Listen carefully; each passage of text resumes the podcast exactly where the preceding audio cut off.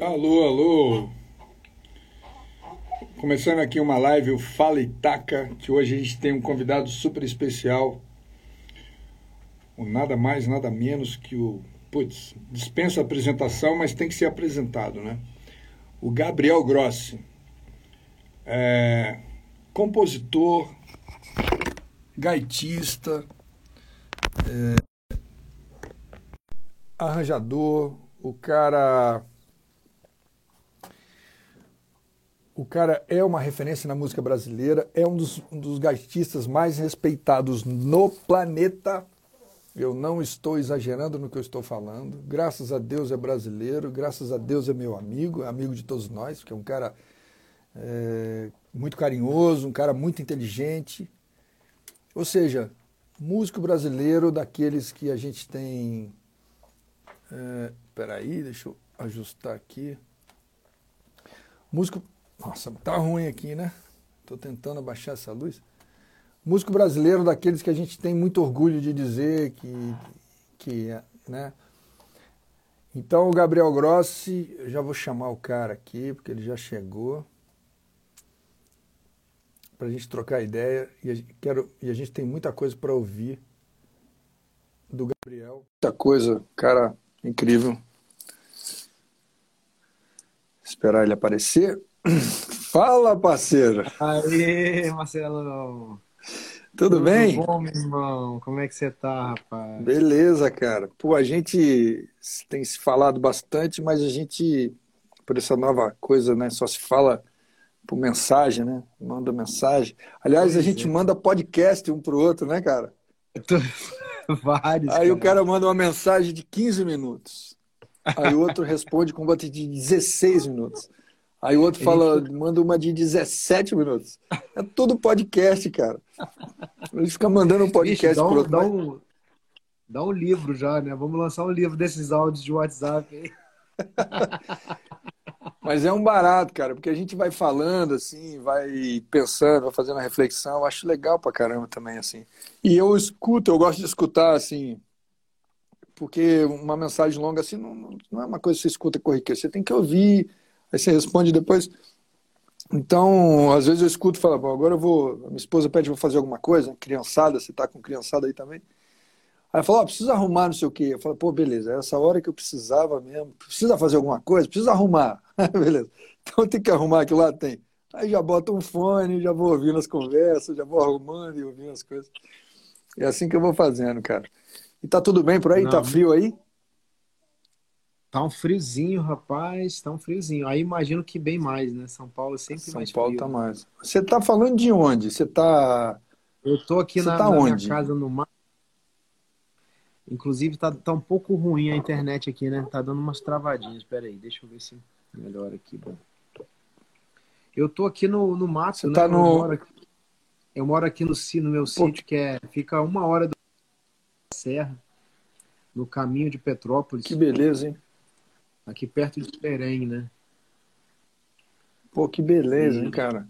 É muito bom, cara. Olha aqui, se a gente tem, dá para ver aqui atrás um pouquinho, né? Esse verde, essa uhum. água gostosa. Eu tenho o privilégio de morar na natureza mesmo, aqui em contato com a natureza direto, que é muito gostoso. Você sabe que eu estava falando com o Cisão Machado essa semana. Grande Cisão. O Cisão, que foi o cara que pô, tocou com Elis, tocou com Chet Baker, enfim, para quem não conhece, Cisão Machado é uma referência do contrabaixo brasileiro. E ele mora lá na Serra da Cantareira, que é muito perto aqui. Uhum. Né, uns 40 minutos. E vários músicos moram lá. E o André Memari mora lá. Enfim. É, e há uns quatro, não, é, uns quatro anos atrás, eu procurei, eu, eu, eu cheguei a pensar em mudar para lá. Porque o que ele paga lá, cara, é o que eu pago aqui. Eu moro num lugar bacana aqui e tal, mas e ele mora numa quase uma chacrinha, assim, piscina, putz, cara. Aí eu falei, aí eu liguei para ele essa semana para saber como é que ele tava e tudo e perguntei, cara, é aquele seu corretor, né, dessas casas aí, que é o corretor que vendeu o terreno para Elis, que Elis, Elis construiu uma casa lá, né? Uau. Aí ele falou assim, então, eu falei com ele essa semana por outras questões, ele falou que acabou, cara, acabou. Quem tem casa lá voltou, parou de alugar. os, as que estavam para alugar, que estavam sobrando, as pessoas alugaram, acabou, não tem uma casa. Porque com a pandemia e essa história do, é, do, do home office, as pessoas trabalharem de casa, todo mundo. Ah, é? Já que pode isso, então eu vou, vou para outro lugar. Só preciso de uma boa internet. E eu, porque eu estou com uma pequenininha de dois meses aqui, tem, tem uma coisa no meu prédio aqui que é difícil de encontrar, o game. Comunidade, cara. Hoje, por uhum. exemplo, às nove da manhã, a vizinha tocou e falou assim: Você. Eu estou indo na feira, você quer alguma coisa? Nossa, cara. Esse tipo de coisa. Eu estou indo na feira e tal, o vizinho. Cara, é... cara, eu tô com dois carros, não sei o quê, tal. Se você precisar, pega um outro. É... não sei o quê. Às vezes você está precisando sair com dois carros, não sei o quê. Esse tipo de coisa. Tem açúcar. Por exemplo, a gente tem que comprei agora os ovos aí orgânicos, tem que levar para a vizinha, que a minha esposa precisou de seis ovos no dia desse. Coisa de comunidade. É raro isso é. aqui, mas a gente tem isso no prédio. Então isso aqui segura um pouco. Mas a vontade é para é um lugar para morar num lugar igual o seu. Mas vamos é, lá, é bicho. Muito, é muito gostoso. Realmente tem. Eu acho que você falou tudo, né? A gente, eu acho que essa pandemia mudou também um cenário, né? É, que talvez talvez seja de, até definitivo, talvez seja um caminho sem volta mesmo, né? De da gente realmente é, a gente entender que aqui a gente também tá pertinho, né, cara? Tá junto, né? Ah. E, e, essa coisa do home office, eu acho que para todas as áreas, né? Acabou que é, desenvolveu muito essa coisa de, pô, mas eu precisava mesmo estar tá junto da pessoa, eu não posso fazer aqui. Eu só não preciso da internet, da, enfim.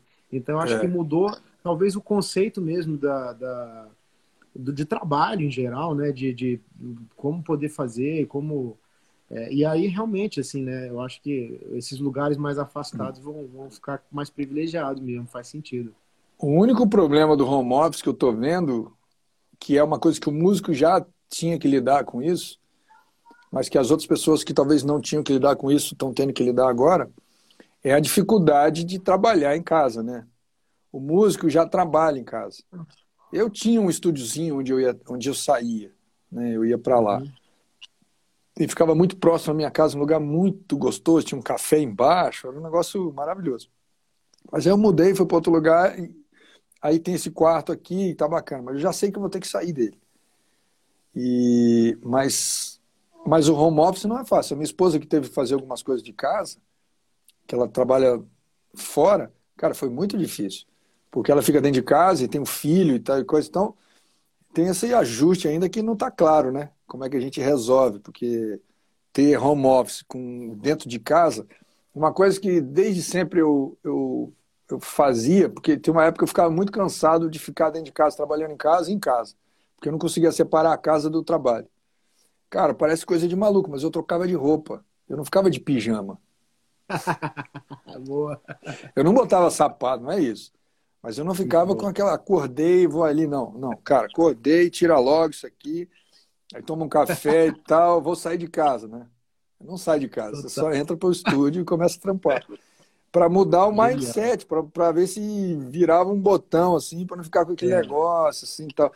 Aí eu tentava estipular um horário para eu não ficar muito, muito né? Senão, cara, você não descansa. A casa vira trabalho, trabalho casa, você não consegue separar, você não descansa. Você é. vai na televisão, vai distrair, vai ouvir música e você está pensando em outra coisa. Mas enfim. Gabe, não, muito... estamos aqui para falar de, do que você quiser sobre questões rítmicas, swing, polirritmia. E eu te chamei aqui porque primeiro a gente é amigo e tudo mais, a gente teve muito pouca oportunidade de tocar junto. Eu me lembro do Festival de Jazz de Manguinhos, lá no Espírito Santo. Uhum. E a gente tocou junto numa jam session, que estava o Felipe é. Lamoglia.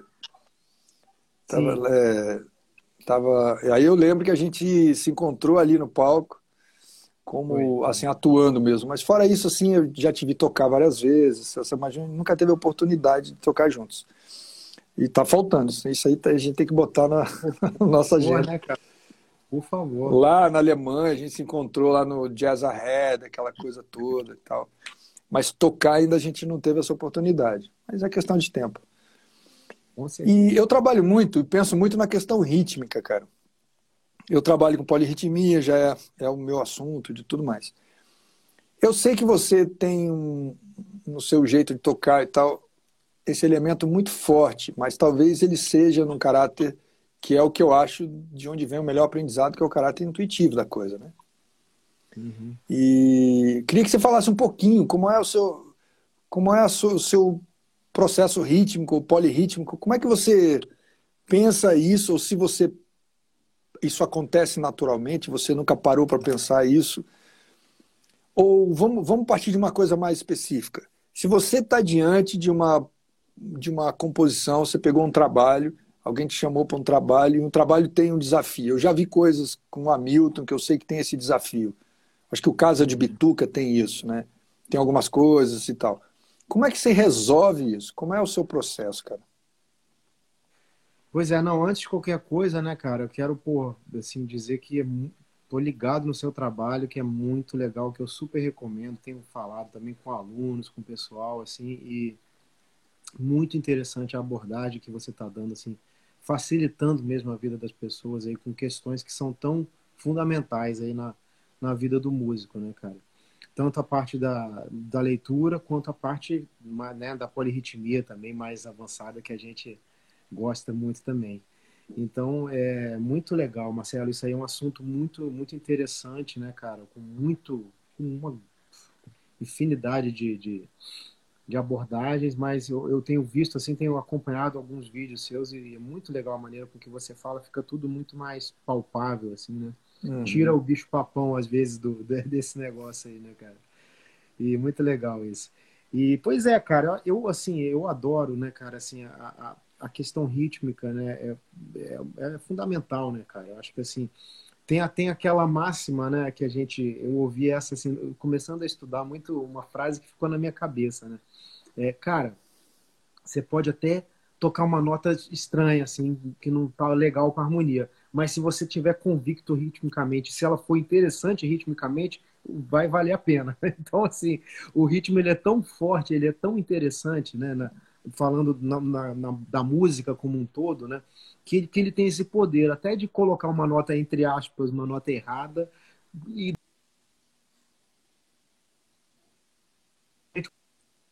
travou. É, eu acho que isso é muito é, a questão rítmica da, da, divisão também, né? O jeito que, que cada um enxerga a rítmica tem muito a ver com, com a maneira com que você é, assina seu, a, a, sua música, né? Eu acho que tá, é muito é isso, né, cara? Porque assim, beleza, a pessoa toca ali, as notas estão ali, são as mesmas, né? Você vai tocar uma maneira. Agora, a maneira que, com que você vai é, entonar aquela, aquele, acentuar aquela nota, acentuar naquele outro lugar, dividir de uma maneira, atrasar, adiantar, toda, toda essa jogada, né, que tem tudo a ver com a rítmica e com a polirritmia também, eu acho que ela é determinante na, na sua assinatura musical, né? Então isso é, é, é tem um poder é, gigantesco, né? Não só é, é, como um estudo fundamental, né? Que a gente está falando dos, dos elementos mais básicos e fundamentais da música, mas também como um, um diferencial para que o músico possa realmente é, ter a, su, a, sua a sua cara, né, bicho? O seu a sua assinatura. Eu acho muito legal. Eu sempre sempre me liguei muito, sempre gostei muito, né, de, de, de desafios também, assim, né, de quando eu, eu lembro que eu comecei a, aprender música, assim, compasso composto, né, compasso ímpar, não sei o que, ah, cara, como é que é isso, assim, e, e, e, eu falei, cara, legal, eu acho que é sempre um desafio, né, assim, é, é a gente sair da nossa zona de conforto e, e, e tá à vontade em, em novos, novos, novas atmosferas, né, Uhum. Então, assim, eu acho que tem alguns compassos, por exemplo, eu acho que eu, eu na, falando da minha trajetória, né, no começo, eu acho que é até um pouco normal, quando a gente começa a sair um pouco da, do binário, do ternário, por exemplo, aí a gente vai lá pro, pro 7, por exemplo, né? Eu acho que o, o, o 7 por 4 é um, é um compasso que eu vejo com que, que tem muita composição, o Hermeto fez muita coisa em 7, é, eu acho que o, o músico, o instrumentista brasileiro, lida com o set de uma maneira bacana, assim, né, cara? E eu vejo o set mais presente no universo da música instrumental brasileira. Para mim foi assim, comecei com, com o set. Aí eu comecei a mas como é que esse negócio, opa, o negócio tá meio manco aí, rapaz, como é que, como é, que é isso aí, né? Aí eu, eu, eu, eu achei, assim, uma maneira que eu, que eu, que eu fui desenvolvendo, justamente como você colocou, sempre de uma forma muito intuitiva, é, foi assim, eu, eu... Falhou. Na hora da... Perdão, alguém ligou aqui, voltou? Voltou. Alguém voltou, ligou, voltou. já pá, meio aqui. É, eu acho que uma questão assim que, que eu, que eu para mim foi sempre legal assim de pensar é, numa clave mesmo rítmica, né? Eu, num desenho rítmico que esse desenho vai me dar aquele norte ali para também quando o negócio se você estiver improvisando, você estiver saindo da, do, daquilo, né, do que está sugerido ali, né, como no início uhum. da, da, da, nossa história, né, do que a gente vai contar ali, eu acho que a clave, pensar numa clave ajuda muito, é muito interessante, né? Assim, você, é, sei lá, no set eu lembro que eu comecei pensando numa coisa tipo pensava um pensava é, pensava só nesse extrinha a mais aqui aí depois você começando ah beleza 4 mais um 3 ou 2, 2 é, é, você começa a fazer as contas né é. dois mais três mais dois, né? É. é. aí você começa, aí você, aí cada música também é de uma maneira, né? Você é. tem tem sete que é quatro três, tem sete que é três quatro, tem sete que é dois é, é dois dois três, tem sete que é, é três dois dois, enfim. Esse aí, aí você... que você, esse aí que você cantou é dois dois dois dois dois dois um. Dois dois dois um, exatamente. É, é o manco, né? É o manco, é. É o manco, é aquele pá porque isso para mim foi engraçado. Essa clave me facilitou. Porque, ah, tá, eu, eu tô aqui em dois e bota mais um tempinho ali. Sei lá. Exato. Eu acho que cada um tem uma maneira, assim, de tentar ficar à vontade. Né? Resolver, né? é. E, e assim, sabe... eu, eu, lembro... Desculpa. Só concluir. É, eu, nos Estados Unidos, fui no workshop do Dave Holland, que quando ele, nossa, ele me influenciou demais, que tem aquele grupo dele com Kevin Elbanks, Chris Potter, que é bem o formato que eu gravei o meu primeiro disco, inclusive, né? E que é tenor, trombone, Crystal, e o meu Crystal Silence, não é isso? É, é um dos, dos, dos álbuns, exatamente. Ele, ele escreve aqueles compassos ímpares, isso tudo muito fluido, tudo muito legal. E eu estava muito ligado nele muito, assim, na sonoridade e tal e coisa. Aí, cara, é, eu fui no workshop dele. Aí perguntaram, como é que você pensa em cinco? Aí eu falei, puta, agora essa é a pergunta, sabe? é o início, começa do cinco, vai para o sete, para o nove, onze e tal, Aí eu pensei assim, pô, ele vai falar que pensa, eu, né, é, dois, três, três, dois, mas ele faz dois, um, dois, aí ele pensa o 5 ele divide em 2,5 e 2,5. Quer dizer, comecei a pensar as possibilidades que é possível, né? Se criar essas coisas. Aí ele falou assim: é, o 5 eu penso 4 mais 1.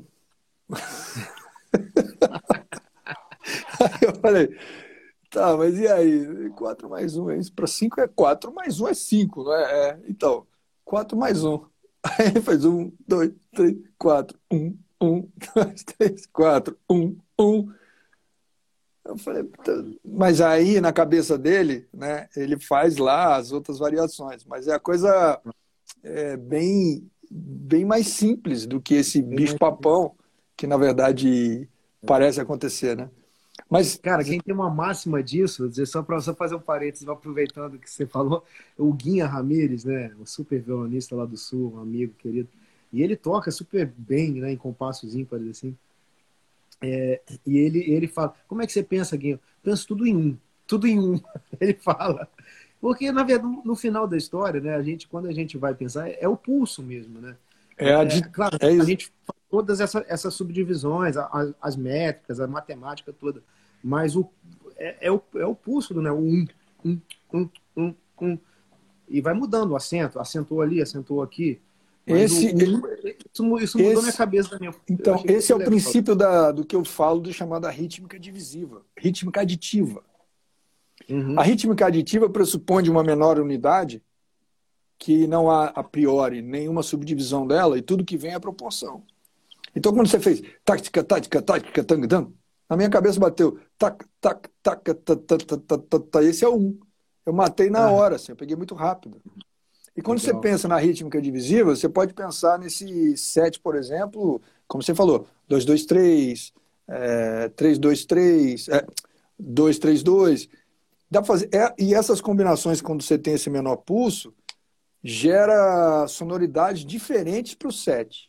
É claro que quando você vai tocar com um pessoal, com uma banda e tal, eles estão em alguma dessas claves. Uhum. Aí você fala, ah, tá, a clave aqui tá rolando assim. E esse pensamento é o que faz com. É o pensamento do Gramani. Uhum. Uhum. É um pensamento do Gramani, exatamente que ele pensa, é, mas ele não fala esse termo. Mas ele pensa numa menor unidade e vai construindo os exercícios dele. Então ele faz o 2-1, 2-1-1, 2-1-1-1, 2-1-1-1-1. Cara, eu fiz um monte de arranjo em cima disso, de temas. O meu quarteto a gente toca em cima disso. Aí você fala, mas qual é a forma de compasso? Eu não sei, você escolhe. O que, que você quer? O que, que você imagina que seja? Entendeu? Aí os músicos, ah, porque quando eu faço 2-1, 2-1-1, 2-1-1-1, 2-1-1-1, eu posso pensar que cada célula dessa pode ser uma estrutura para acorde. Eu posso juntar de duas em duas células, botar um acorde. Eu posso pegar um ciclo inteiro e botar só um acorde. Aí eu faço arranjos em cima disso. Muito Cara, legal. e funciona, porque o que, que acontece com a gente? Eu não escrevo isso no papel. Então eu chego pro, pro, pro, pro quarteto lá, que é o, aliás é o quarteto que a gente ia se encontrar no festival de, do é. Amazonas de jazz agora. Né? Poxa. A gente, putz, mas mas tá pro, ano, tá pro ano que vem agora, né? Tá, para março, né? Para março, é. A gente ia se encontrar. Você sabe que eu cheguei a viajar? Você foi para lá, cara? Porque eu, eu ia participar de uma de uma comissão lá de julgamento, porque eles estavam fazendo um, um julgamento de júris, de jovens é, instrumentistas que iam ganhar um concurso, ia ganhar uns prêmios, ia tocar no festival e tal. É, eu e o, e o jornalista Carlos Calado. A gente estava na, na, na, comissão, então tinha que chegar antes. E aí eu liguei para o Rui, falei, ô Rui, cara, tá tudo fechando e vocês até agora nada, né? Falando do festival, nada. Ele falou, ó, eu liguei no domingo, ia viajar na não, ia viajar no na domingo de manhã. Eu liguei no sábado à noite. Falei, Rui, tá tudo certo? Tá, cara, até agora nada. Então, vamos embora. Aí eu peguei o voo, aí eu cheguei lá, produtor, então, no meio do seu voo, o governador parou com tudo. Aí eu cheguei lá, tomei, passei um dia, comia, comia o tambaqui, deu um rolê na cidade. Bom É, comi um açaí e tal e coisa. E dia seguinte eu voltei. Foi bom, foi legal. Mas ano que vem a gente está lá. E aí eu vou é. tocar nesse grupo, nesse festival, eu vou tocar com esse meu som, que é o Marcelo Coelho Maclave, que é o que eu levo lá pro Jazz Ahead, aquela coisa toda. E a gente só faz isso, cara. A gente só toca dessa maneira, Gabe. E aí eu não tenho partitura para os caras. Eu tenho os números. Ó, bicho, essa linha rítmica é essa aqui, ó tac, que é um, dois, três, um, um, dois, três, um, dois, três, um, dois, três, e a gente faz Legal. footprint em cima dessas coisas, vai pensando nisso aí, entendeu? Esse é um pensamento aditivo, é exatamente o que o seu parceiro lá falou. E engraçado, cara, quem pensa assim são os músicos eruda pós-tonais, porque a rítmica é muito complexa, eles não ficam fazendo subdivisão, eles pensam na menor unidade e eles fazem tudo. Uhum. Um pensamento. Mas enfim, é só um. Interessante. interessante é, um... isso está chegando agora aqui, assim. Esse termo rítmica aditiva nem é conhecido, viu, Gabriel? Uhum. Porque é uma, um contexto mais acadêmico, eu peguei isso do meio acadêmico, mas eu tô, o que eu estou fazendo, o meu trabalho com esses cursos, o curso de leitura, percepção rítmica e o de polirritmia, é em cima disso, cara, no fundo. Porque uhum. o de leitura, eu ensino o cara a ler a partir da rítmica do Coracle, rítmica aditiva, que é essa, e depois combinado com a rítmica divisiva. Aí você prepara o cara para além da leitura da, da, partitura, você prepara o cara para depois para entrar na polirritmia, porque a polirritmia não tem mais partitura, é mais exercício polirrítmico que você aplica, né? Sim. Então esse é o processo intuitivo. Parece muito sistemático, mas ele no fundo não é. Ele só quebra e traz um outro approach, né? Mas é muito, é muito interessante, eu acho que o princípio, né, cara, ele é o mais é, intuitivo possível, né, se a gente for é. pensar, porque você, você adiciona, você tem, você é acostumado com um compasso, é o que a gente falou no começo, né? e você soma mais um negócio, soma mais um número, soma mais dois, mais três tempos. Depende do, do, do que, que você quer, depende de onde você quer, claro, e respeitando claro. sempre, sempre o compasso, né? Mas muito, é muito legal isso, cara. Eu acho que, é um, acho que a gente tem que buscar simplificar, né? Às vezes o, o, esse raciocínio realmente é, ele é mais, ele ajuda a simplificar a coisa. Cara, porque não pensa, ah, meu Deus, mas eu vou pensar isso aqui. Não, pensa isso mais isso. Não é mais simples. Porque é engraçado, porque Nossa, ainda mais em compasso longo, né, cara? Em compasso é. longo, então aí com mais complicado ainda, né? Eu lembro, por exemplo, um 9, né? Eu, o 9 é um compasso ainda também, né? Não é tão usual. Eu lembro que eu tenho até uma, uma composição em 9 com, com Guilherme Ribeiro. Ribeiro. Eu ouvi até... lá no Souza Lima. Ele é, faz o, o baixo Gui... e o piano. Exato. O Gui, ele até foi o cara, o primeiro cara que me falou de você. Foi, foi o Gui. Ele falou: Ah, você tem que conhecer o Marcelo, que ele, você estava voltando de fora nesse momento, uhum. né? Dando aula no Souza e tal. Foi, foi, a ponte, até foi o Gui, que é um super parceiro, né? É, um grande e músico. E aí tem uma música que a gente fez, super músico, né? Incrível. Nossa, tem, um, incrível. tem um disco que a gente fez que, é, que ele é um, um disco praticamente de, de compassos ímpares, né? Chama eu, Urbano. Né? Então, eu, eu, quando eu vi a apresentação de vocês, eu vi nesse disco, ele fazendo. Eu falei, ele Exato. fazendo baixo e tocando é. o piano. Depois eu perguntei para ele, como é que você faz aquele baixo, naquele compasso, está tocando o piano no comp? Como é que é isso? Ele falou, é, às vezes eu, às vezes eu, eu largo a mão do piano porque eu não posso cair no baixo, né?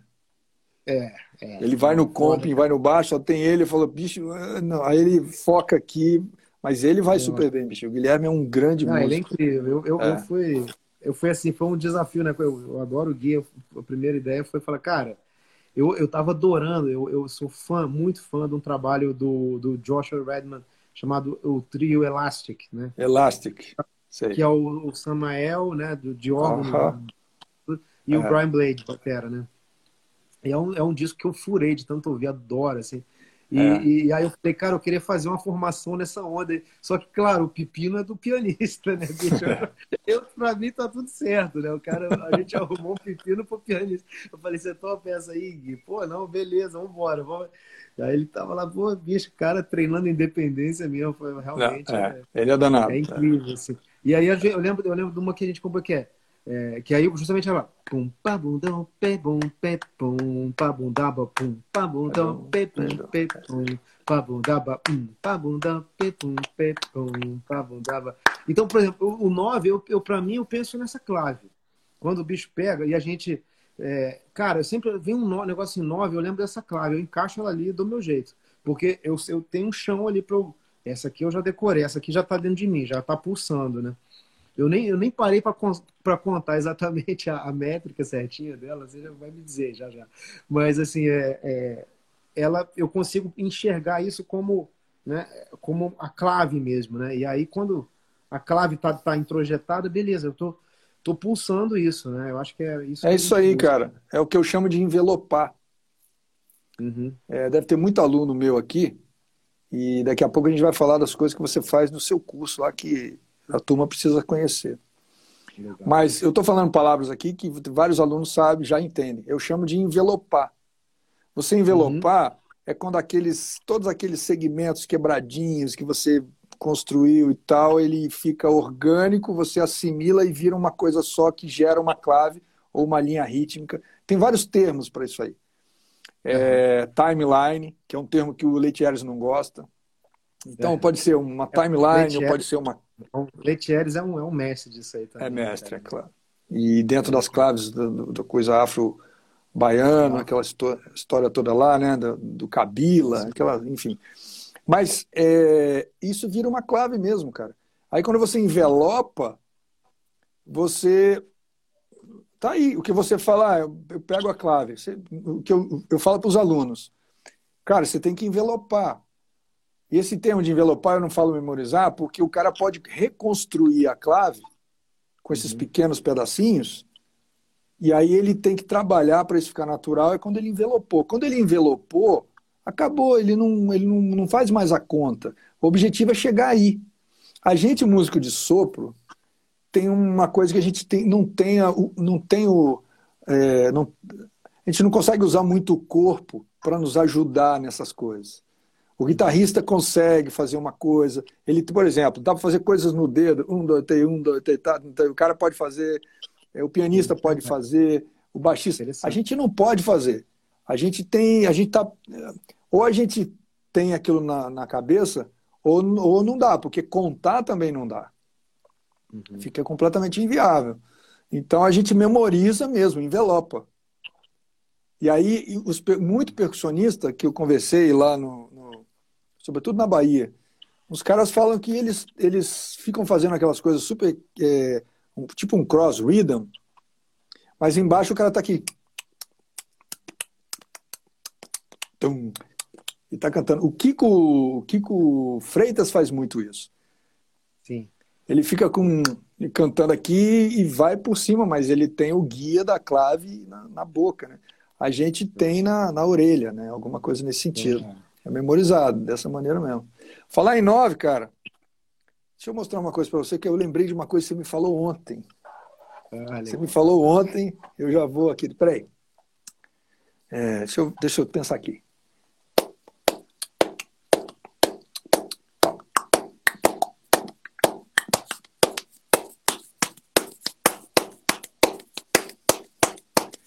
pa pa pa pa pi re pam dam de pa pi de pa pa pi pa pa pe pa ba pi pa pa pa pe pi pa ba dum dum dum dum i da da da da Ararara, pa parara pa pa ba. Pa pa pi pa be pa para. Pa de po po. É isso aí. Ah, bicho. Parabéns. Pô, agora ganhei meu dia. Foi um parabéns em nove para você, meu amigo. Você estava falando do nove aí, ó. Maravilhoso. Pô, essa aí foi, pô, bicho, agora foi foda. Demais, demais, Marcelo. Obrigado. Cara. Imagina, cara. Eu pensei numa clave aqui e botei os parabéns. Ó, pessoal, manda aí, todo mundo manda as palminhas aí. Pô. Foi aniversário do, ah, do Gabriel aí, ó. Pô, tô vendo, tô vendo vários amigos aí também, uma galera comentando, que bacana. Que legal, bicho, que bacana. Pô, Agora obrigado, eu queria que você. Imagina, pô. Prazer é meu. Agora, eu. Olha, pessoal aí te mandando parabéns. Muito Obrigado, legal. Eu tenho alguns alunos que estavam bem curiosos e alguns perguntaram se podia perguntar, se queria fazer pergunta. Gente, pode fazer pergunta, o Gabriel está aqui. É... Opa, Mas legal. enquanto ninguém manda nenhuma pergunta assim, deixa eu falar alguma coisa. O Gabriel tem um curso. Eu tenho um curso de leitura e percepção rítmica e, e o de polirritmia e tal coisa. E o Gabriel tem um outro curso também que não é comum no mercado. E, eu, e, e, o curso dele é originado da experiência dele, do lastro dele. É a mesma coisa do meu. O meu vem de muitos anos, é o trabalho da minha vida, é o que me construiu como músico em cima disso. E o Gabriel é um músico respeitadíssimo no mundo inteiro na gaita, não tenha dúvida, e no Brasil como um grande músico brasileiro. Hum, hum, e ele tem um trabalho que é a base, até onde eu entendi, mas suponho que seja, é a base da construção desse músico que ele é.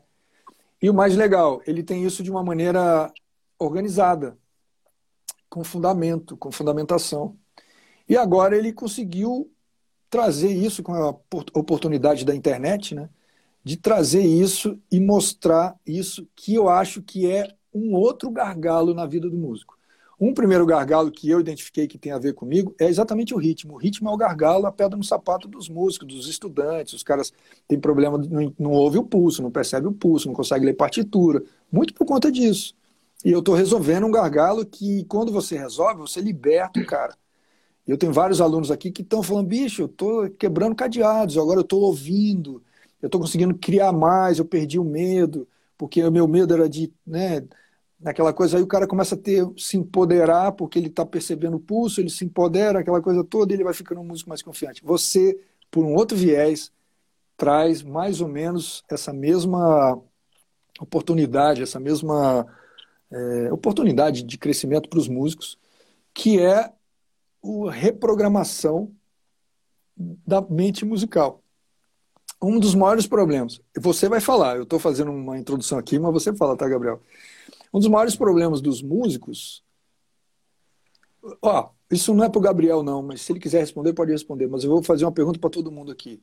Quantos músicos você conhece que não tem medo de tocar? Quantos músicos vocês conhecem que não tem medo de tocar? Provavelmente você não está nem dizendo você, não, eu tenho medo. E é medo de tocar mesmo, é medo de errar. É o, é o famoso medo do erro, é o famoso medo do, da, da, do crivo, de o que, que eles vão dizer, o que, que vai dizer. Quando você erra uma nota, você tocou alguma coisa ruim, o máximo que pode acontecer é nada. O máximo que pode acontecer, a consequência grave disso mesmo, não vai acontecer. Pode ter uma situação musical que pode atrapalhar, mas vamos lá. É, o máximo que vai acontecer mesmo é nada. Só que daqui uns pouco não precisa ser muito tempo. Você pergunta para essas pessoas: você lembra aquilo que aconteceu naquele show? Ninguém lembra, só você lembra, porque isso te marca, isso te deixa uma impressão negativa. E muitas vezes o músico constrói muito crivo e ele fica, tendo essas impressões negativas na, na, na, vida do próprio músico, na, na, sua história, na sua construção, no seu estudo. É tudo difícil, não pode errar, e aquele negócio, tem que saber tudo e tal coisa. Você tem que estudar, você tem que se capacitar. Mas o Gabriel traz uma capacitação alinhada a uma reprogramação desses, uma ressignificação, vamos dizer assim, desses, dessas coisas todas. Eu faço isso de um, pelo outro viés, pelo viés do ritmo. Porque eu sei que liberta. O cara ele começa a ver o resultado na música dele, começa a perceber, ele se empodera. Mas eu não tenho, eu não, eu não falo para ele que ele vai. Eu falo que isso acontece, mas eu não tenho a preocupação de cuidar do músico para que ele reprograme aquilo na vida dele. Eu sei que isso acontece. Agora você não, você tem um trabalho muito embasado que eu estou muito interessado, cara. Porque, enfim, eu já dei a, eu já dei a deixa eu queria que você contasse melhor, explicasse para todo mundo e tal, e como é que é isso aí. Claro, bicho, claro, não. Muito legal, Marcelo. Cara, é, é assim, eu na verdade eu fui percebendo, sempre, sempre fiquei meio intrigado assim com essas questões assim. Por que que, o que, que, que acontece, né, na, na, na, estrada, no percurso, né? Que eu acho que o, o, o que define mesmo é o, é o, caminho, né? Que a gente que a gente escolhe, qual a da bifurcação. Como é que a gente vai construindo o nosso castelinho, o dia a dia, né? É, é porque a música é longo prazo mesmo, não adianta. A gente tem que fazer hoje, plantar uma sementinha para imaginar que daqui a pouco o negócio não tem jeito. Não, ninguém não tem. Ah, mas pô, qual que é o pulo do gato? Não tem pulo do gato, bicho. É, é, é longo prazo, é, é, é, médio longo prazo, né? Assim, pelo menos médio prazo, né? Para realmente mudar uma, um, um quadro, né? Mas o que acontece é que a curto prazo a gente consegue ir resolvendo essas coisas. E as pequenas, que a gente chama também de pequenas vitórias, né? Eu acho que essas pequenas vitórias são decisivas realmente na, na vida do músico, né? Eu comecei a entender que, cara, o, o músico, assim, estava preparado, a maioria dos meus amigos estão preparados, assim, estudaram teoria, tocam, têm alguma vivência, e justamente o problema era na hora de tocar era na hora do play. Cara, mas eu pô, fiquei nervoso, eu tô, tô, inseguro, eu não sei, será que tá legal? Eu acho que assim, é, é, é, é normal, né?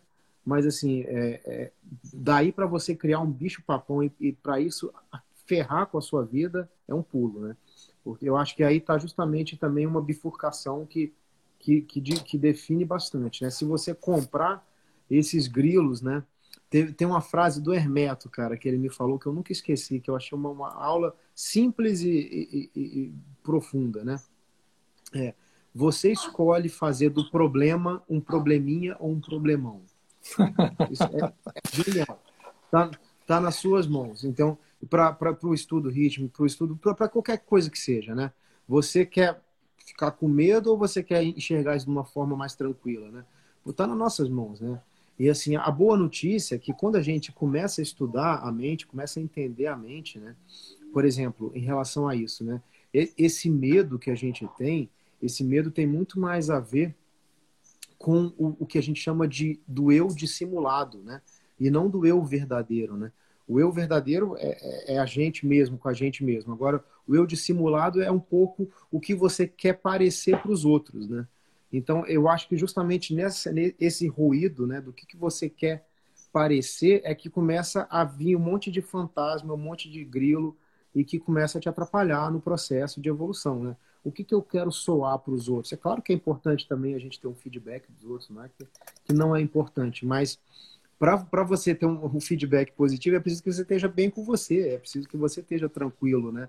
Com, com, com, com o seu propósito, com achar que você está fazendo a coisa certa e está evoluindo da maneira correta, né? Então, tudo isso é, é esse, esse, desmistificar um pouco esse, esse medo, essa, essa história que acontece. Por exemplo, entender também o processo de aprendizado, né, Marcelo? Acho que isso também é, é universal, né? É, o processo de aprendizado ele é dividido mais ou menos em, em, quatro, quatro fases básicas, né? Tem, assim, o processo que você é, é incompetente e inconsciente, né?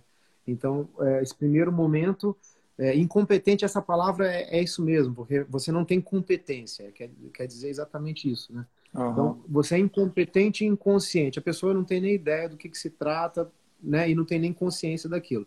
Depois a pessoa se torna incompetente consciente. Você já entendeu do que, que se trata, e, e, mas você não tem competência para fazer aquilo ainda. Né?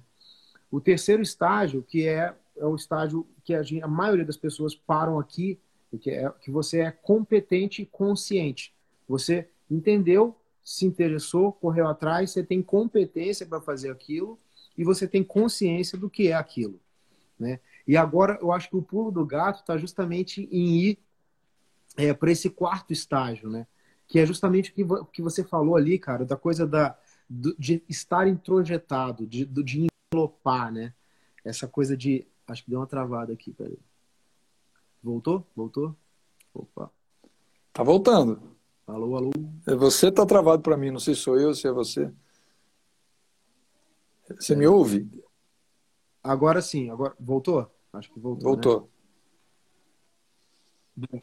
Eu vou só recapitular aqui do terceiro estágio, quando você é consciente e competente, né? Acho que a maioria das pessoas param aqui. E para ir para o quarto estágio, onde você é competente inconsciente. Eu acho que esse é o estágio que Legal. todo mundo quer chegar, que é, que é justamente quando você não pensa mais. É, é, é, é a gente tocar aquela música é, sem pensar. Você é, é, aquele estágio que você a gente pensa, raciocina, faz as contas, toca, estuda, prepara. Aí daqui a pouco aquele negócio é o que você chamou de envelopar também, né? É quando, quando o negócio está envelopado dentro da gente. Você não está raciocinando. Eu não estou pensando mais agora. Eu, eu, primeira fase eu tinha que pensar. Se a gente não pensar, e não, não segmentar o raciocínio, não dissecar, a gente não vai entender o que, do que, que se trata, né? Mas, assim, o ideal é que eu acho que todo músico busca chegar justamente no, no, negócio que você não pensa, que o negócio sai. Aí, aí realmente você já tem que estar tá exaurido. Por isso que eu tenho pavor de gente que fala, não, mas eu já, pô, eu já sei isso aí, eu já toco. Pô, cara, eu, bicho, é complicado, hein? A gente passa a vida inteira estudando as coisas e sempre tem coisa para aprender, né? Eu acho sempre. que assim, a gente é. Tocar, tocar uma música, assim, pra, pô, tocar, tocar um, é, falando de polirritmia, né, cara? Tocar em compassos ímpares. Cara, isso é estudo para a vida inteira. Isso é estudo para a vida inteira. Para todo mundo, eu acho, né, bicho? Claro que você, a, o, quanto mais você estuda, quanto mais dicas você tem, você é um professor disso. Pô, você vê os seus alunos, o cara que tem um monte de referência, ele vai começar a tocar mais à vontade. Se ele tem mais referência, ele vai ficar mais à vontade. Mas sempre vai ter coisa. Agora, a partir do momento que ele está à vontade, à vontade que ele não está pensando tanto, não está fazendo tanta conta, e o negócio já está envelopado, aí é o estágio que o músico, né, que eu acho que todo músico quer chegar mesmo. Mas é. aí realmente tem que, tem que tem que investir. Então acho que justamente eu, no meu curso eu busco desmistificar um pouco é, esses bichos papão que tem no meio do caminho, para que a gente possa é, tá voltado mesmo para o que a gente quer, para o maior, para o propósito maior, né? A gente quer fazer música, a gente está fazendo isso porque a gente ama, não tem porquê você tá se boicotando, né? E aí entra um monte de questões também. é, ligadas à programação neurolinguística, né, que realmente entendem por que, que você se boicota, né? Como fazer para você não se boicotar. Tem, uma, uhum. tem técnicas para isso, né? Tem, existem técnicas, né? Técnica do, do espelho, técnica escrita, técnica de mapa mental. Tudo isso é, eu gosto de abordar, assim, né? Toda Legal. essa organização mental que a gente precisa desenvolver, né, cara? Eu acho que é muito interessante. E, e eu acho que isso, isso assim, um pouco serve para tudo, né, Marcelo? Assim, para tudo que a gente quer sistematizar o nosso estudo, né, cara? É, eu vejo, por exemplo, seu curso é super pô, organizado. Aí você tem, o cara vem aqui para ir para o segundo nível, ele tem que passar pelo primeiro, depois para o terceiro. Isso vai dando uma motivação para a pessoa também chegar no final, né? E falar, cara, pô, agora eu tô, eu consegui, eu consegui subir um degrau, depois o outro, depois o outro, para alcançar aquele objetivo. Agora, legal, eu, eu consegui. É, eu acho que nós, como educadores, né, cara, a gente tem essa missão também, né? De, de o seu, a sua, acho que a sua missão é, pô, no, no, seu curso de leitura, fazer o cara ler a partitura. No seu curso de polirritmia, fazer o cara pensar sobre isso e, e entender isso, né? Então, assim, é, no, meu, no meu curso, eu, eu viso que o cara, eu espero que o cara saia no final do curso e fale, bicho, eu, eu já entendi por que, que eu me boicoto, não vou mais fazer isso já entendi porque que, que eu tenho técnicas que me ajudam e eu estou com o meu estudo direcionado para o que eu quero fazer. É claro que assim, é, tudo isso a gente vai. É, é, é não é assim, né? Com o estalo. Tudo isso é um processo e, e justamente claro. a, gente, a gente estuda né, essas coisas, cara, mentais, para ter é, recursos extras, né? Técnicas mesmo, para ajudar, para sair um pouco do, do, do óbvio, né? Que a gente. Ah, mas eu quero tá, me concentrar, eu quero ter. Tá, todo mundo quer, mas tem jeito que, que é, tem maneiras e técnicas mais fáceis e mais rápidas de chegar aí. Mas você também, você também tem no seu curso, é, eu, eu, eu quero o seu curso, cara, porque eu quero. Eu, quero... eu quero o seu. vamos trocar. Vamos fazer uma, vamos fazer um, uma pergunta. Fazer um escambo.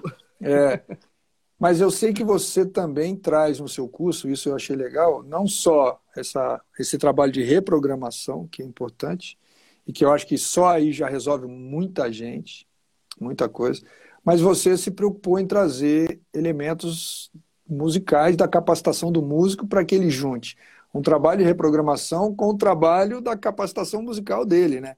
Com trabalho em cima de escalas, de, de eu não sei exatamente o que é que você oferta, mas não é só estar aqui um curso para você reprogramar sua mente em cima de técnicas de PNL e mais outras técnicas. Não, tem aqui também o um trabalho da capacitação musical como, pra, como músico. Você tem que juntar uma coisa na outra. Você também isso está dentro do pacote, não é isso? Não, é, isso é, esse é o principal, né, Marcelo? Obrigado até por ter aberto, porque eu falei de um monte de coisa, não falei de música, né? Mas não, mas é você falou de coisas importantes. Você é, falou de coisas é, importantes. É, é, é o, é o principal, né, cara? Assim, na verdade, assim, eu, eu, eu, eu escrevi um, um, livro de, de padrões melódicos, assim, em cima de várias escalas, da maior eh, escala menor, menor harmônica, menor melódica, diminutas, tons inteiros. Aí tem padrões simétricos, padrões é, outside, eu botei padrões dodecafônicos até. Legal, bacana. Aí eu, em cima de cada, de cada capítulo desse, eu, eu dou exemplos práticos de aplicação desses padrões e aproveito para falar de cada assunto desse, que é uma infinidade Bacana. também. Então é, vamos falar bacana. de menor melódica. Pô, eu penso, gosto de pensar nesse dentro do, do campo harmônico da menor melódica, né? Você tem esses acordes aqui que a gente pode pensar nesses padrões, é, esses arpejos, né? Sobre, sobre essas, essas, essas aplicações. É, é, é bastante recurso, mas assim, porque o foco principal mesmo é a música, né? Seria a PNL, a, a meditação e a respiração como é, vamos dizer assim, é, é, alicerces também, né, para fortalecer é, a música, porque no final da história a gente tá, vai falar de música. Então, são 40 vídeos, é, 40 dias, né, perdão, 40 dias, eu, eu tô botando assim, tipo, pelo menos dois ou três vídeos por dia, né, Aí um vídeo é, é, é, de música, puramente de música, e um outro vídeo é, geralmente falando ou é, sobre técnicas de, de, meditação, respiração ou de PNL. E, e, tem dia que tem mais, tem dia que tem mais música, mas a, tem mais no final da história, é mais música e, e essas técnicas vindo para para ajudar, né? Assim, e música no sentido assim mais até voltado para a área de improvisação, né? é, dou umas dicas de como usar aqueles padrões e a, aplicar, então acaba que a gente acaba falando muito de improvisação também, né? É, mas a improvisação, é, se pensada não como um contexto idiomático, voltado para um contexto ou do jazz ou da música brasileira, mas como uma manifestação de criação espontânea, faz muito mais sentido.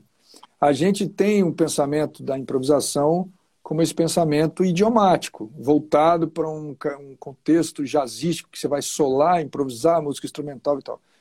Mas o estudo da improvisação, existe estudo. Eu pesquisei um pouco, eu tenho uma vida acadêmica, já não tenho mais, mas na minha, minha formação acadêmica, que é robusta, é, eu passei por, essas, por esses estudos, li algumas coisas, e eu descobri muita coisa de improvisação, áreas de pesquisa sobre isso, que eles atuam também com a improvisação não idiomática. Uhum. E essa improvisação, se colocado nesses termos, Gabe, o músico ele tem um poder muito grande. Então, eventualmente, você está colocando padrões né, de escalas e, e, tal, mas o músico não, não necessariamente ele, ele, vai pensar idiomaticamente nisso. Ele pode pensar isso para um treinamento auditivo, para essa reprogramação também, e, sobretudo, para usar como um portal no processo criativo. Eu vou dar um exemplo de uma experiência que eu passei na USP aqui, quando eu fazia o meu pós-doutorado lá. É, eu toquei numa orquestra chamada Orquestra Errante, improvisação super livre. Tinha dias que a gente trocava de instrumento. Oh, me deram um violoncelo. O cara falou, bicho, você toca violoncelo? Não, então pega. Aí ele falava, vamos fazer uma música estriada, que era um conceito do Boulez, Pierre Boulez, estrelado, tá, tá, tá, tá, e todo mundo aí ficava nesse contexto do estriado.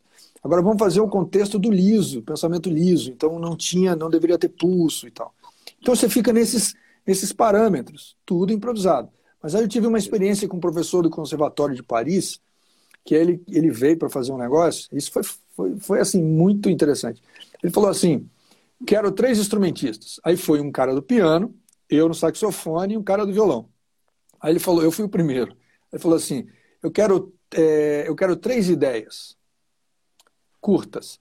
Aí a primeira ideia eu fiz, lá, ah, beleza. Segunda, eu, Bárbara, ele falou, não, é a mesma coisa. A mesma coisa? Paulo falou, não, é a mesma coisa.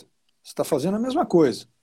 Aí eu, caramba, bicho. Aí eu fiz um, assim, um trilo, assim, né? Ah, isso aí é uma segunda ideia. Eu falei, putz, e terceiro? Eu falei, pô, não é possível, não tem mais outra ideia. Aí eu fiz um, um barulho qualquer, assim, sabe? Beleza, guarda essas ideias. Não necessariamente a mesma nota, mas essa, essa é a sonoridade. Aí ele pediu para o cara do piano e pediu para o cara do violão, cada um com três ideias. Aí ele falou o seguinte: agora vocês vão ter que compor uma música que em um minuto, vocês têm um minuto, o silêncio faz parte da composição. Entendam isso. E vocês vão poder tocar cada um de vocês a ideia, uma cada uma das ideias uma única vez. Então eu ia tocar uma. Eu tinha três ideias, os outros mais três, mais três, eram nove ideias que só poderiam ser tocadas uma vez e o silêncio. Beleza? Aí o cara botou o cronômetro, um minuto de composição. 30 segundos já tinha acabado a composição. Nós três já tínhamos tocado todas as ideias, mas ainda faltava mais 30 segundos de música. Aí falou: tá vendo? Vocês não têm ideia de noção de espaço. Olha onde o cara começou a entrar. Aí ele começou a trabalhar para a gente teve que repetir umas quatro, cinco vezes para conseguir fazer uma composição de um minuto, tocando a sua ideia, mas respeitando o silêncio como uma parte da composição.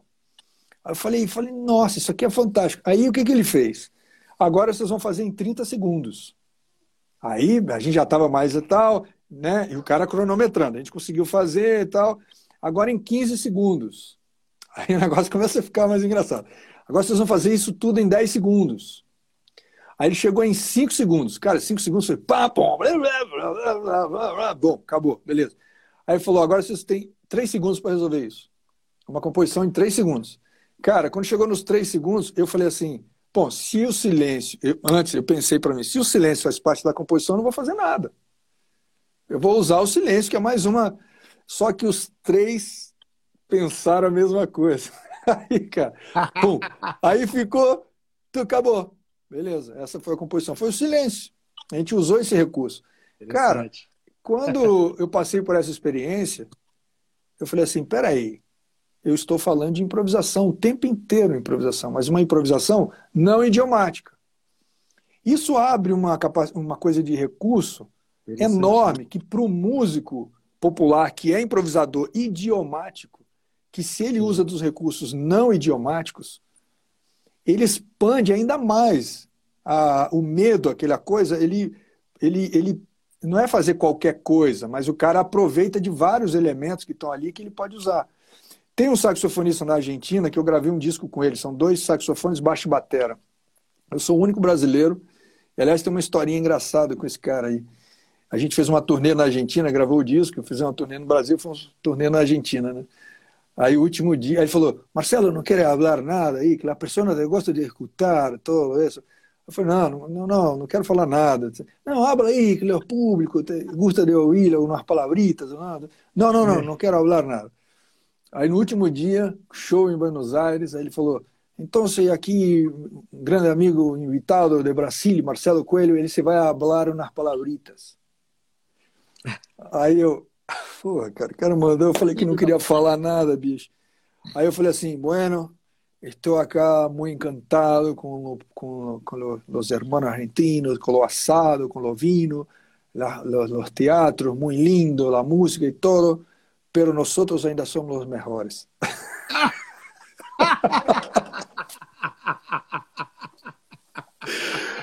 aí ele, aí o Rodrigo, tá, que, tá louco? Marcelo, está louco? Eu falei, falei para vos que não queria falar nada. Muito bom, muito bom. Mas o Rodrigo, Domi Rodrigo Domingues, um grande músico, um grande saxofonista, ele tem esse lance da improvisação livre. Cara, é impressionante os discos dele tocando jazz. Ele traz é uma, é, um, é uma expansão de ideias, porque ele, ele, ele, ele entra em qualquer lugar. Ele vai para qualquer lugar, entendeu? Ele não perde, não tem ideia jogada fora.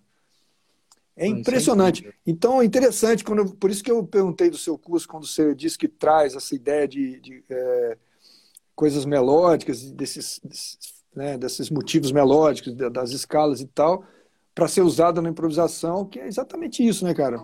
A improvisação é um processo de expansão, né? Total. E, e tem, tem, até, só para pegar um gancho de uma coisa que eu lembrei aqui, Marcelo, que, que tem super a ver com o assunto, né? É, mas isso sim eu tava até, eu, tenho, eu sou muito amigo do Alegre Correia, né? A gente é super parceiro também, né? O Alegre tocou muito tempo com o José Avenue, né? Com os Avenue, é. Ah. Com Syndicate, né? E José ah. Uma escola de absurda, né? E, e, e, aí ele falou umas coisas, cara, que, que ele acha que vai ser legal para a turma toda aí da, da polirritmia também. É, ele falou uma, uma coisa que eu fiquei na cabeça, assim é, do, dois momentos assim, né? Um que ele tava que ele foi uma, uma hora que o Alegre foi improvisar e, eu, e o Zavenu acompanhando, o Alegre começou a tocar na mesma região que, que o Zavenu estava tocando, na mesma região. Aí o Zavenu ficou meio puto, tipo, depois falou, mas o que, que aconteceu? Assim, ficou meio um negócio meio. Não, cara, mas eu tava tocando nessa região já. Você tem que tocar em outra região. Como assim? E a, a mesma coisa aconteceu com a coisa rítmica também, né? Tipo, é...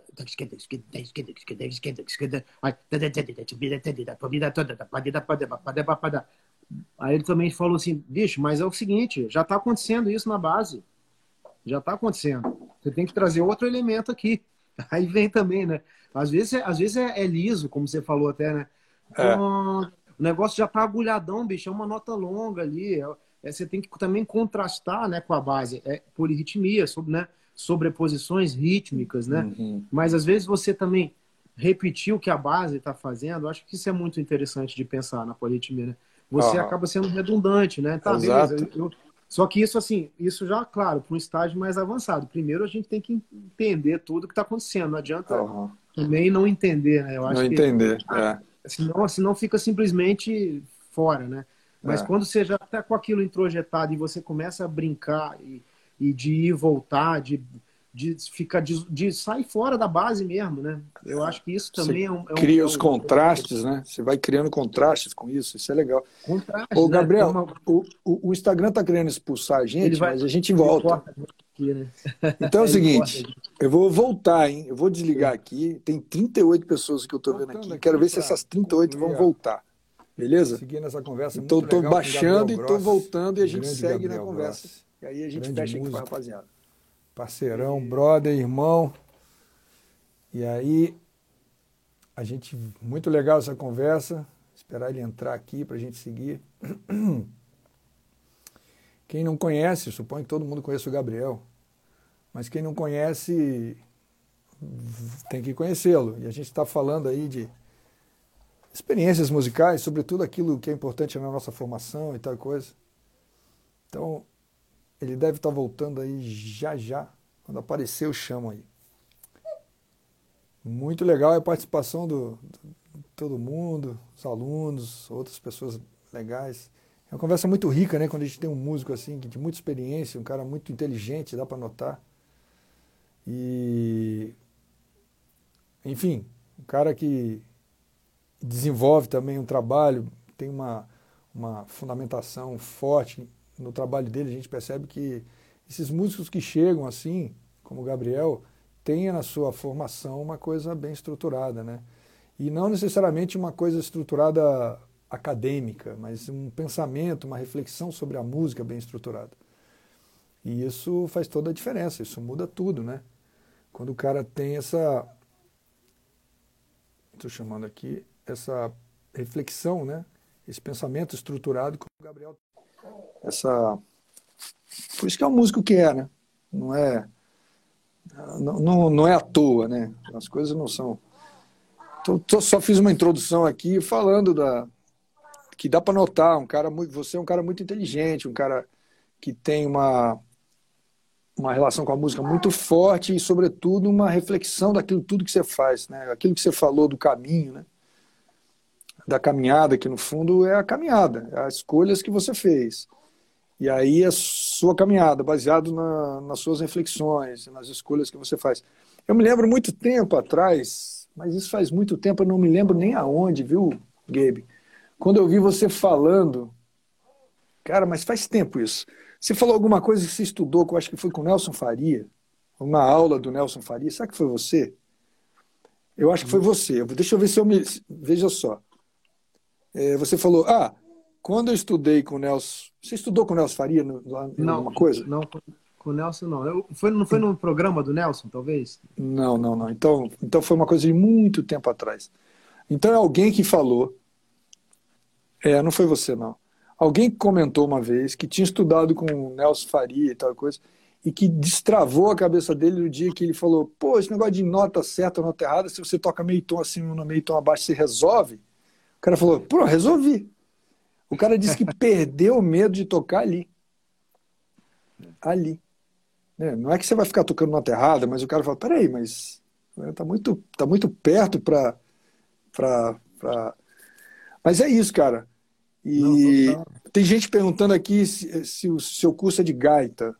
Se você dá. Não, seu curso não é de gaita, né? Não, não. Mas assim, eu, eu dou, até dou aula de gaita, assim, mas aí é aula online, assim, né? Tipo, marcar uma, uma hora. Assim, uma hora e tal. Mas ainda não, não fiz um curso de gaita, não. Tá, tá e os seus. E, e como é que tá os seus planos musicais? Só pra gente vai ter dar uma encerrada aqui. Já deu uma hora e tal. Quais são os planos diante da dessa circunstância? Como é que, que você está pensando? Como é que estão os planejamentos?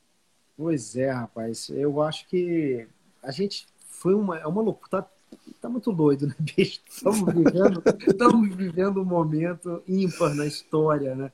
Eu na acho que história. a gente vai, vai, ficar, vai ficar mais velho e vai lembrar, caraca, aquele ano, hein, bicho? Meu Deus, é. né?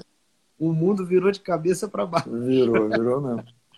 e, e eu acho que, assim, eu acho que a gente está cara, é, de, mediante essas coisas tão tristes, né? Tanta, tanta desgraça, assim, a gente vai tentando aprender, né? Eu acho que é, a, a, produtividade a gente não pode parar, né, cara? Assim, eu, eu vou te confessar, eu tomei um, um baque assim no começo, porque a gente ficou naquela expectativa, ah, vai ser rapidinho, né? E depois volta. Não.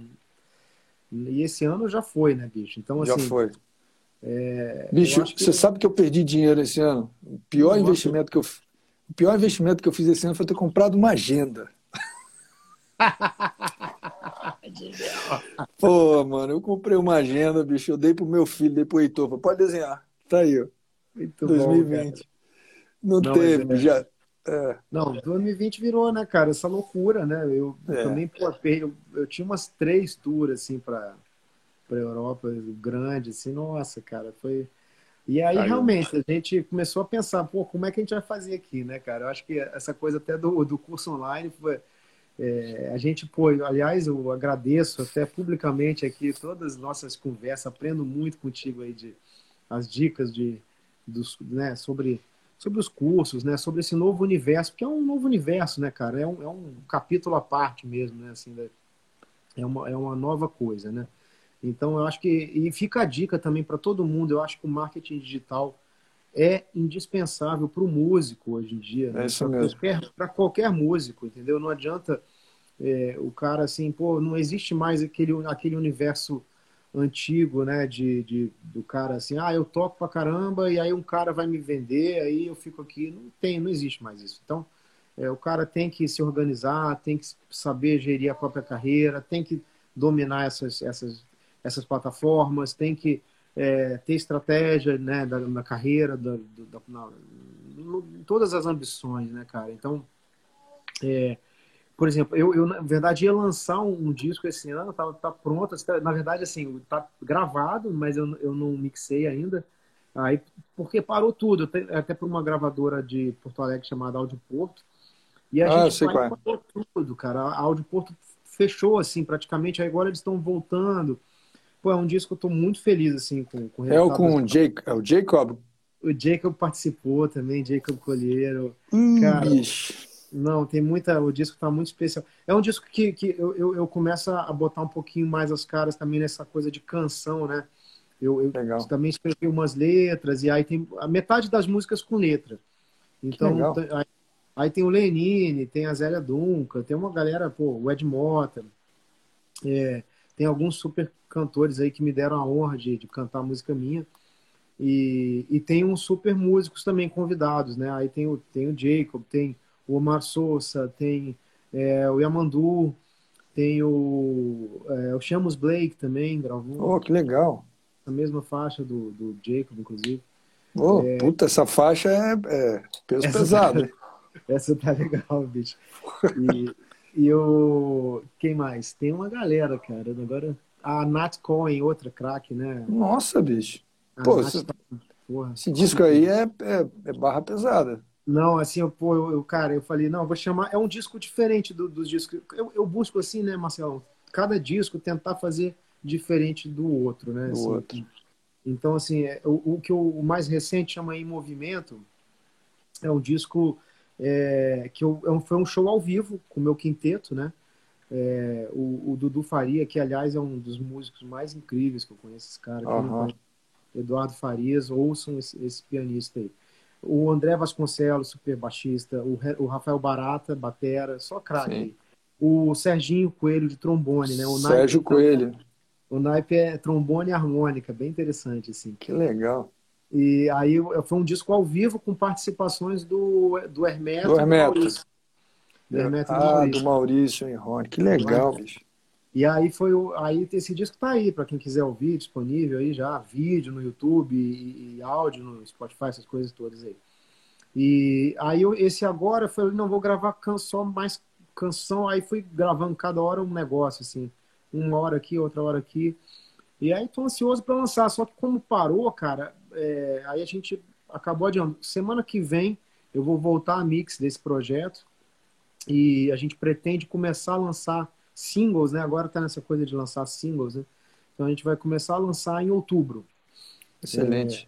É, é, aí vai começar e aí vai lançando aí. Aí né? vai. então, você estava você tava falando da coisa do marketing digital e eu assisti um, do finalzinho da, do papo do nosso bando, você, o Hamilton, uhum. o Daniel, o Dani, e o outro rapaz eu não conhecia, na verdade o não Braguinha, sei quem. Júnior Braguinha. Braguinha. Acho que ele eu não conheço. Eu não conheço não, na hora. Aí, aí eu peguei o final. E uma coisa que a gente conversou muito rapidamente já, né? Esses dias aí. O marketing digital, do jeito que ele está, ele está voltado para a educação. Porque é, é voltado para a venda de cursos online. Esses cursos online são cursos que ensinam as pessoas alguma coisa.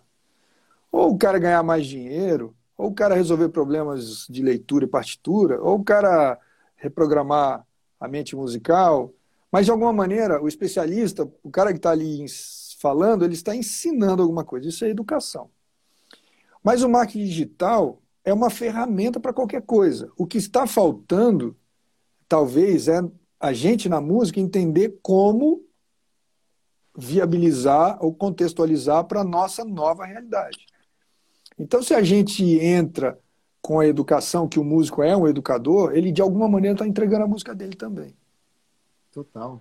É uma... E sabe quem está fazendo isso muito bem, cara? Não sei se você está acompanhando. O Chicoria.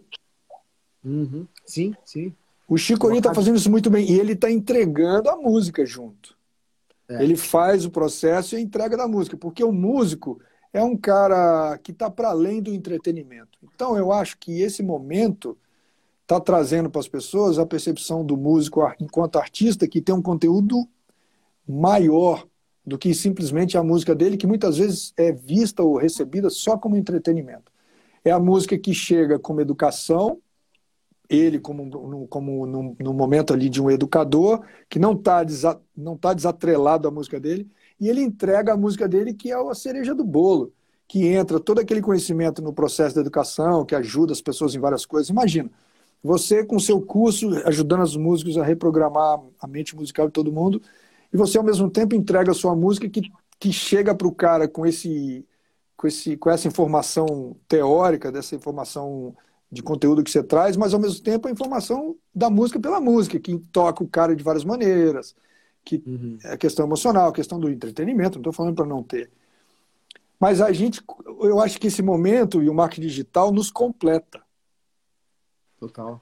E para quem não está ainda nesse perfil de, de educador, entregando alguma coisa, ele ainda assim pode usar só para aquele perfil de performance, para entregar só a música que ele quer, mas que ele queira, mas precisa entender esse processo aí.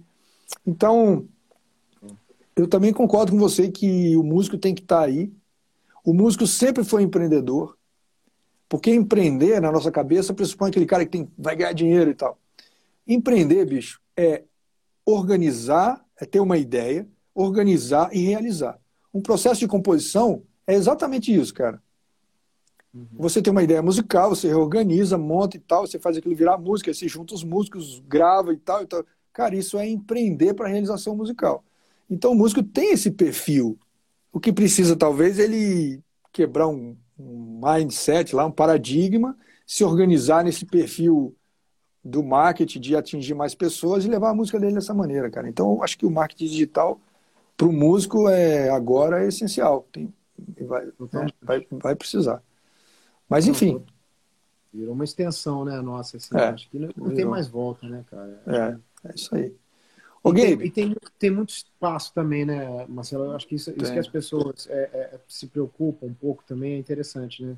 Até nesse é. negócio da pessoa, ah, mas essa coisa, você vai falar de um negócio, cara, mas tem, tem público para to, todo mundo, tem nichos, milhões. Então, assim, não se preocupe. É, fale de alguma coisa que, que, que, que você que seja uma verdade para você. Também, o que eu acho que tem que partir dessa premissa, né? É uma coisa que, que seja verdadeira, que, que realmente você domine também, né? Claro. Então, é, é, fazer é, qualquer coisa, né? né, você domine e seja verdadeiro para você. Se você passar aquilo, cara, vai adiante, você vai ter público e você vai, vai achar teu espaço aí, com certeza. É isso mesmo. Cara, onde é que as pessoas encontram o seu curso, cara? Pois é, tem, tem um linkzinho, bicho, no, aqui no Instagram mesmo, no, na minha bio. A pessoa pode ir lá, já na, na bio do Instagram, clicar lá que já tem o link do reprograma. Pô, esse acabou quem... de sair. Na verdade, eu, eu, tinha, eu comecei com o curso Transforme Somente Musical agora eu vi esse, esse mais robustão, que é o Reprograme, né? Legal. Que, que ah, entrou a Vanessa, querida. A Vanessa, é. A Vanessa é querida demais. Sou, sou, fã. E a Vanessa também tá já fazendo. Já, ela estava esperando a hora do jabá, né? Para ela poder entrar e mandar um salve. Então, na hora que o Gabe está falando do curso dele, a gente fala aqui que a Vanessa também está com um curso de alguma coisa de improvisação do corpo e tal. Não sei se é online, Não sei, digo, não sei se ele é pré-gravado, mas eu acho que. Então, para quem não sabe, entra lá nos, no link da Vanessa, entra no Telegram dela, ela, ela tá por lá. É, eu vi alguma chamada aí, então ela participou dessa conversa aqui comigo também, na ah, sexta-feira, então, muito legal. A Vanessa é da, das minhas cantoras preferidas. Aí, Deixa, a Vanessa é fora da, é fora da realidade. Né? Nossa, impressionante. E aí, para quem tem interesse na questão de, de é, Helder Samara, Fala, fião. Caraca, um aí, essa Samara, rapaz. Esse, tempo, ó, quem cara. não conhece, vocês têm que seguir esse cara aqui, bicho. Que Nossa, isso, esse. Cara. Eu tenho mais um, eu tenho um livro de histórias do Samara. Faz muitos anos Meu que eu não. Deus, mas tem mil anos que eu não falo com ele. Que legal. Muitos anos, mas eu tô sendo. Um monte Grande abraço. Muito legal. E aí, já que a gente está fechando com Jabá, eu estou com, também no link na minha bio no curso de leitura e percepção musical, que ajuda você a resolver os problemas de partitura de uma maneira definitiva, usando métodos três aborda a abordagem triádica do estudo rítmico, que eu falo do Conoco, a rítmica aditiva e a rítmica divisiva, isso combinado para resolver diversos problemas. E aí, quando você resolve a partitura musical, você vai perceber o que, que você ganhou de fato foi a percepção do pulso, que é mais importante que a leitura, no final das contas. E aí, prepara o cara para a polirritmia depois na sequência. Mas é isso aí. Super recomendado. Pô, Gabe, foi um barato conversar contigo, cara. Muito legal, obrigado, cara. Adorei, adorei o papo aqui. Vontade de falar muito mais. Aqui muito mais, né? Mas. Gente, muito e é isso aí. Cara. A gente adorei vai trocando. Mesmo. E, e, a gente vai trocando. Obrigado a todos aí também que estão que, que aí presentes, né? Que, que entraram, curtiram aí também. E pro, busquem o curso do Marcelo para quem não fez. Eu eu tô esperando, eu tô esperando a primeira brecha, cara, assim que eu tô eu tô com minhas filhas gêmeas, né? Minha, minha vida tá. Os, os minutos estão contados. Agora, assim que der uma respiradinha, organizar uma babá, eu vou, eu vou fazer, com certeza. Vocês tá, estão sem babá, né? Aí que o bicho, o bicho pega. Cara. Duas. Qual a idade, Gabe? Dois anos? Um, um ano e dois meses. Um Nossa dois Senhora. Meses. Eu cansei cara, só de. Eu tô com uma de dois meses aqui, balançando ela aqui no pezinho, é uma só, e essa noite foi. Não, pesado. dois meses é um, é mais tranquilo. Acho que um ano é foda, que é, começa a andar, bicho. Uma vai para lá, outra vai para cá, o negócio. Mas é uma alegria, é um amor, né, cara? É, é, vai, e, as suas, e as suas filhas são lindas, hein? Ah, são lindas. Você caprichou, hein, bicho? Muito bonito. Ah, seus também, cara. A gente, a gente é bom ter filho. Muito, Muito bom, legal. Cara. Tá Eu bom. Adorei o papo aí, cara. Maravilha, Pô, viu? Foi um barato, cara. Muito legal mesmo. Então, Gay, fica bem, a gente vai se falando. Obrigado a todo mundo aí. E sexta-feira que vem tem mais um Fala Itaca, muito provavelmente com um pianista chamado Pablo Lapiduzas. Ô, oh, Pablo, é, um, é Pablito, esse é um pianista argentino, pero viveu no Brasil, cresceu no Brasil, mas quando a gente na Copa do Mundo, o cara torcia pra Argentina, mano. No meio da, da galera, tava ele lá, vai, Maradona. Bicho, cala a boca. cala a boca. Você cresceu aqui, você toca música brasileira. O, o César Camargo Mariano é seu grande ídolo. Você vai agora falar de Maradona? Não. Isso porque a gente estava perdendo, né? Lógico. Estava perdendo o jogo aí ficava assim. E o, Pablo, Pablo mora hoje em Portugal. Portugal, é. E. A gente se fala bastante também. É, o cara que tem um grande pianista, e ele vai falar com. Ele passou três meses na Índia estudando com John Coltrane do Conacola. Uau! E ele voltou e falou: Cara, é, eu vou falar como é que eu componho usando isso. Falei, porra, bicho, então é isso. Legal, incrível é isso. isso. Vai ser sexta-feira que vem. Estarei aqui presente. Pô, vai ser ótimo. Muito gente, bom, obrigado então. Obrigadão, gente. Valeu, Obrigado. Valeu. Um abraço. Um abraço a todos aí. Até mais. Tchau, tchau. Tchau, tchau.